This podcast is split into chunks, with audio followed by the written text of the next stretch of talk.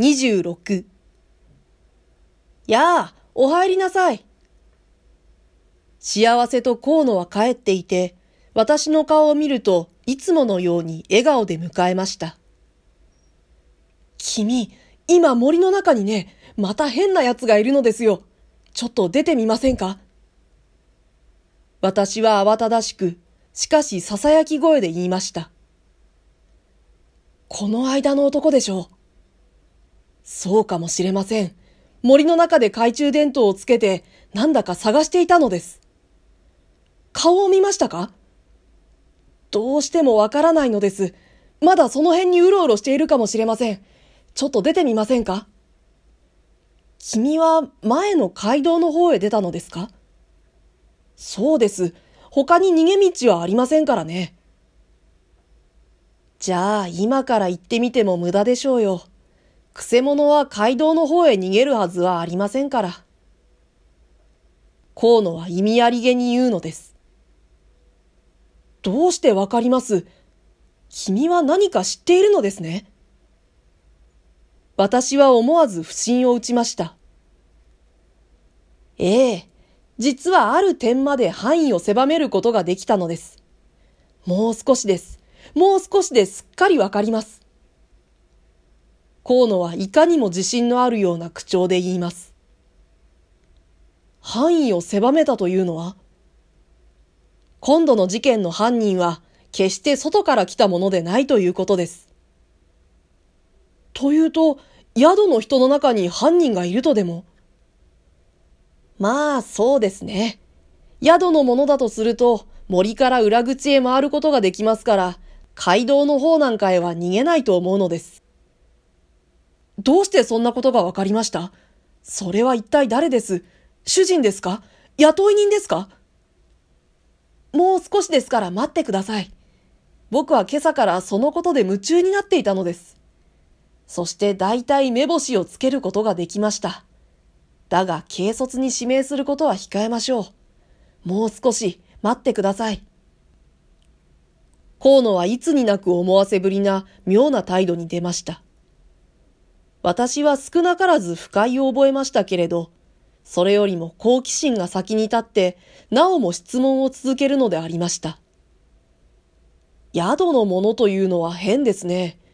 僕も実はある人を、それが多分君の考えている人だろうと思いますが、一応疑ってみたのですよ。しかしどうもわからない点があります。第一、死体をどう処分したかが不明なのです。それです。河野もうなずきながら、僕もその点だけがまだわからないでいるのです。言葉の調子では彼もまた問題の財布の持ち主であるところの湖畔邸の主人を疑っている様子です。定めし彼は私の知っている以上の確かな証拠でも握ったのでしょう。それに例の手の甲の傷跡です。僕は注意して見ているのですが、宿の人たちにも泊まり客にも、誰の手にもそれがないのです。傷跡のことは僕はある解釈をつけています。多分当たっていると思うのですが、でもまだはっきりしたことはわかりません。それからトランクの男についてはどう考えます？今のところ誰よりもあの二人が疑わしくはないでしょうか。長吉が彼らの部屋から逃げ出したことといい、トランクの男が長吉の所在を探し回っていたことといい、彼らの不意の出立といい、そして二つの大型トランクというものがあります。いや、あれはどうも偶然の一致じゃないかと思いますよ。僕は今朝そのことに気づいたのですが、君が殺人の光景を見たのが10時35分頃でしたね。それから階段の下で彼らに会った時まで、どのぐらい時間が経過していたでしょう？君の話では5分か10分のようですが。そうです。長くて10分ぐらいでしょう。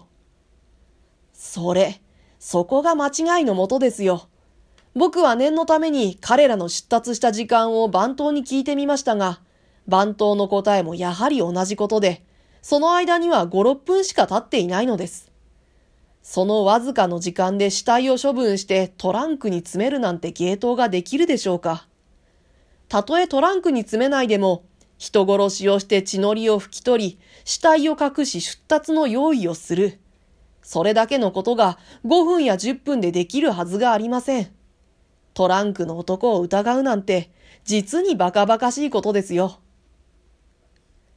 聞いてみれば、なるほど河野の言う通りです。私はまあ、なんというバカバカしい妄想を描いていたのでしょう。警察の方では私の錯覚なんか気がつきませんから、女中たちの証言に照らし合わせて、手もなくトランクの男を疑ってしまったわけです。長吉を追っかけたことなんか、芸者と水客の間ではありがちの出来事です。妙な目で見るからことが間違うのです。富士の出立にしたって、彼らにどんな休養ができたのかわかりませんし、君と出くわして驚いたというのも、誰だってそういう不意の場合にはびっくりしようじゃありませんか。河野は子供投げに言うのでした。それからしばらくの間、私たちはそのとんでもない間違いについて語り合いました。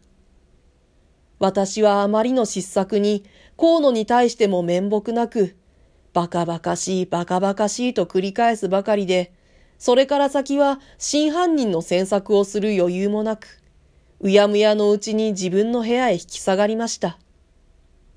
その時、私は河野の興奮から、彼の疑っているのは宿の主人にそういないと決めてしまい、私もそのつもりで応対していたことですが、後になって実はそうでないことが分かりました。私という男は、この物語において初めから終わりまで道家役を務めていたわけです。探偵気取りもないものです。